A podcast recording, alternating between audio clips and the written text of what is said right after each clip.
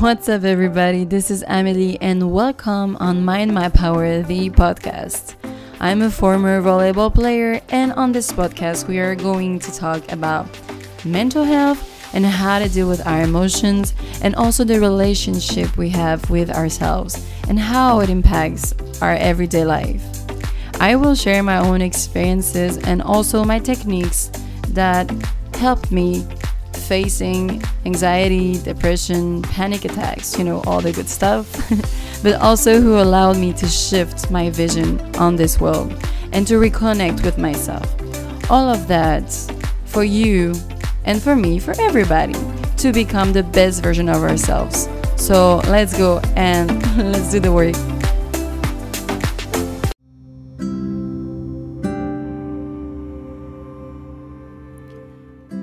What's up, everybody? This is Amelie, and welcome back to Mind My Power, the podcast. Uh, today, the episode is again in English. Sorry, Frenchies. Uh, this will be a good exercise for your English, actually. Um, and today, we're going to talk about healing. So, I think this term is is misunderstood in a way, like you know, healing a wound. But we, when we think about it, we think about external uh, wound, but when actually I'm talking about healing, it's more about the wounds that we have inside, the scars that are like deep inside us that we don't see actually. So, yeah, today I am going to talk about the journey of my journey of healing to be precise. And yeah, I want to start with like talking about um, what I knew about healing, um, why I choose to heal, and how I choose to heal as well. So, yeah, to start, it was like little did I know about the subject when I was younger. And I really wish I knew about it sooner, to be honest.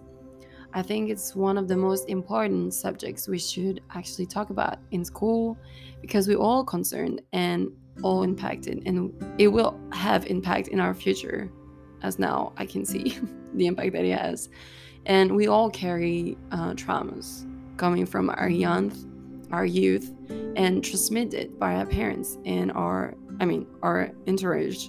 And from when we are very young it's like we didn't have a choice basically. We didn't have anything to um, protect us from it. You know, we didn't have a shield. We were like, just okay, let it just um, get it all in.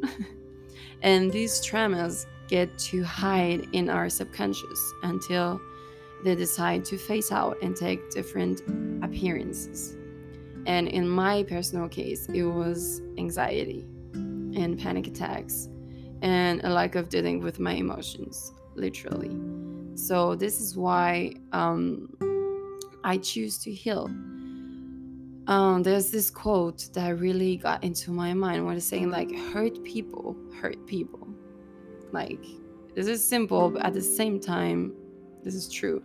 And we cannot keep validating our unkind words or our our actions because of our history or our past traumas, right? We are all hurt or we have we've been hurt at some point in our lives but we don't have to pass it on to others. If you are hurt you don't have to pass to pass on your pain. We can choose to heal. Before we hurt someone else instead of repeating a pattern over and over again right? We can choose to heal because it doesn't define what we do or who we are. The process will never be harder than hurting someone that you love or losing someone you love because you haven't tried to heal. And it's never too late to start the process of healing, no matter how long ago it was, how deep it was, or how painful it was.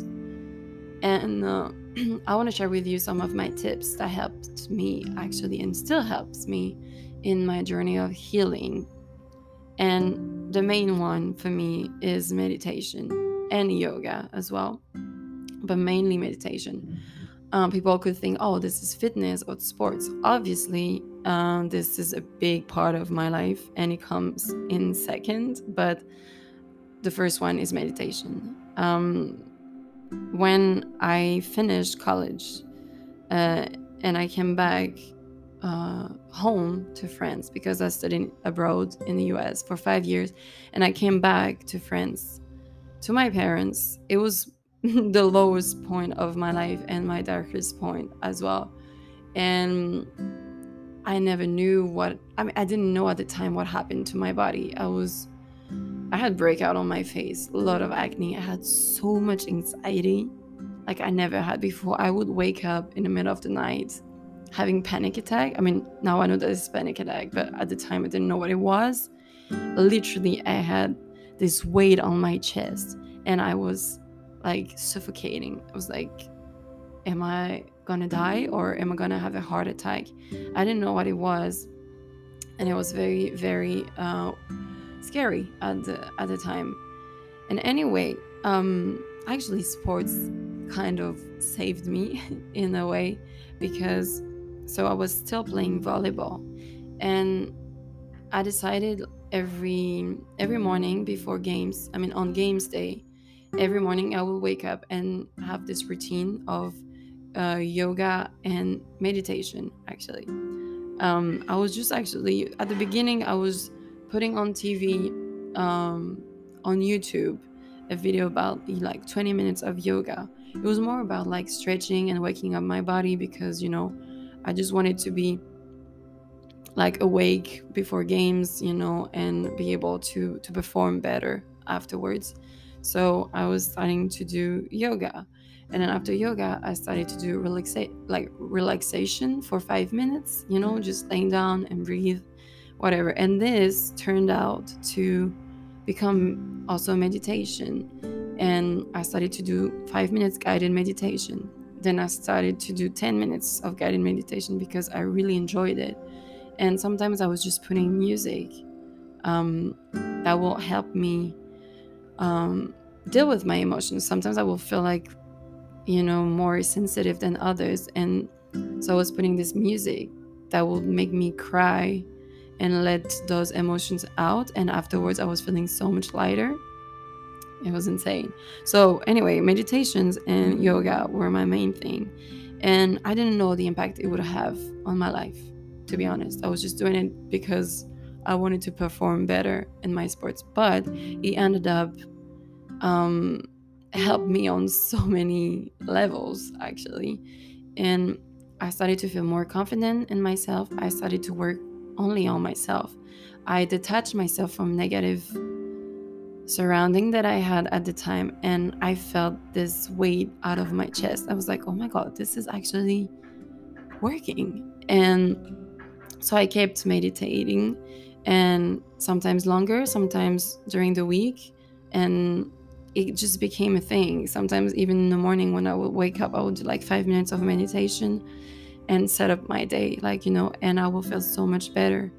And I don't know, at the time, something shifted in me and I didn't know what it was, but I just started to see things in in a way that everything was positive basically if I can describe it like that.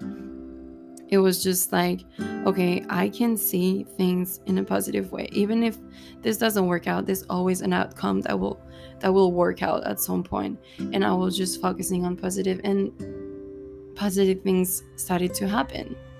So I was like, okay, so this is it. This is how I want to live my life.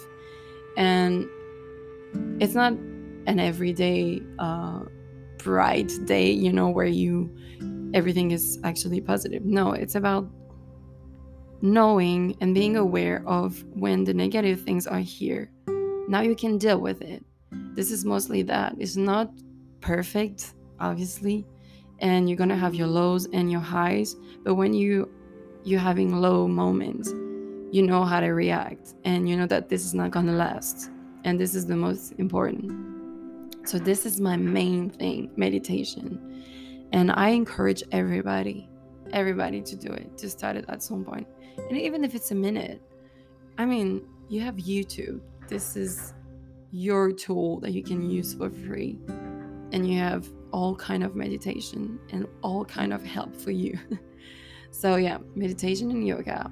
And then comes fitness, which is like obvious for me. It's like part of my life since forever. Um, and also, I started to journal, which is kind of the same of meditation for me. Sometimes I want to deal with some emotion and I just write them down. And by writing them down, it just sometimes makes me laugh or makes me cry, and then and then I feel better. I also started to read, which was very uncommon in my younger years.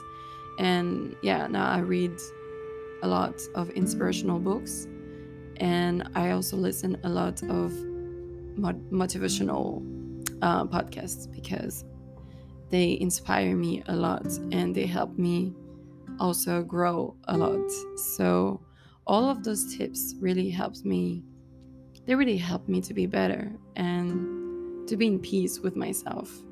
So if it can help you also, I encourage you to to start just one, you know. And yeah, I will obviously advise you to start meditation. And yeah, to finish because I don't want to keep this too long. Just be aware that nobody is perfect. It's I'm probably going to repeat myself a lot in my episode about this, but I think this is something we we seeking so much like perfection, but it doesn't doesn't exist basically. And the healing process takes time and it's not always shiny as you can see on social media. It's not.